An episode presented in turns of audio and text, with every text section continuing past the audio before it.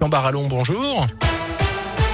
Bonjour Jérôme, bonjour à tous. C'est la ligne de l'actualité un nouveau visage pour le quartier de la terrasse. C'est l'un des projets phares de Saint-Etienne Métropole. Repenser tout ce pôle multimodal entre voitures, tram, bus, gare SNCF. On en parlait cette semaine. L'État va mettre 900 millions d'euros sur la table afin de développer des pôles et les transports en commun en général en France. Deux projets ont été retenus chez nous, ce qui va permettre à Saint-Etienne Métropole de recevoir un peu plus de 2 millions d'euros. D'abord pour créer une nouvelle ligne de trolleybus entre la Métard et la Cité du Design, mais aussi donc pour la requalification de ce pôle d'échange multimodal à la terrasse. Des précisions de Luc François, vice-président chargé des transports à la métropole. Nous avons un pôle d'échange multimodal à la terrasse qui existe depuis les années 80. C'est un, pôle stratégique à l'entrée nord de la ville, mais en même temps c'est un pôle qui a vieilli et qui n'intègre pas tous les modes de transport actuels. En 1980, on parlait pas de mode doux, pas de vélo non plus. Du coup, euh, ça a été fait uniquement euh, sur l'intermodalité en disant on laisse sa voiture pour prendre le train ou le tram. Et donc l'objectif de cette opération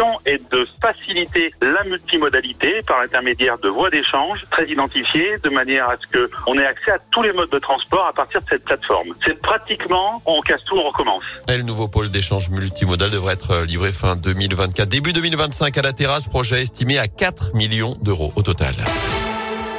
Dans l'actu également, six mois ferme pour un employé communal qui était venu au travail avec un pistolet à la ceinture. Il avait été interpellé le mois dernier à Beauzac, en Haute-Loire. L'expertise psychiatrique n'a décelé aucune pathologie d'après le progrès. Pour le parquet, il avait donc pleinement conscience de ses actes. À retenir aussi de la patience. Voilà ce qu'a demandé hier le porte-parole du gouvernement à l'issue du Conseil des ministres. En d'autres termes, il n'y aura pas d'adaptation du pass sanitaire avant le 15 novembre. L'heure de lever toutes les mesures et contraintes n'est pas venue. Voilà ce que dit Gabriel Attal.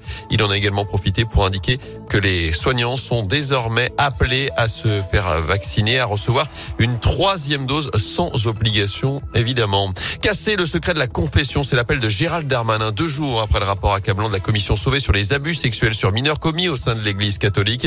Un rapport qui révèle que 216 000 personnes aujourd'hui majeures auraient été agressées par un prêtre ou un religieux alors qu'elles étaient mineures. Gérald Darmanin qui rencontrera mardi prochain Monseigneur Moulin-Beaufort, le patron des évêques de France, religieux qui avait estimé que le secret de la confession était, je cite, plus fort que les lois de la République. Des milliers de personnes au Vélodrome hier à Marseille pour rendre un dernier hommage à Bernard Tapie. Ses obsèques se dérouleront dans l'intimité ce matin dans la cité phocéenne. Du foot, des Bleus renversants menés 2-0 à la mi-temps. L'équipe de France a parfaitement réagi hier pour finalement s'imposer 3-2 face à la Belgique en demi-finale de la Ligue des Nations. Début de signé Karim Benzema, Kylian Mbappé sur penalty et Théo Hernandez au tout début du temps additionnel. Les hommes de Didier Deschamps qui affronteront l'Espagne en demi-finale. en finale, pardon. Ce sera dimanche 20h45. Et puis direction le château de Boutéon ce week-end avec l'événement Courge et Saveur d'automne, fête qui aura lieu demain et dimanche. Elle avait attiré 25 000 personnes lors de sa dernière édition il y a deux ans. Vous retrouvez toutes les infos à ce sujet sur radioscoop.com.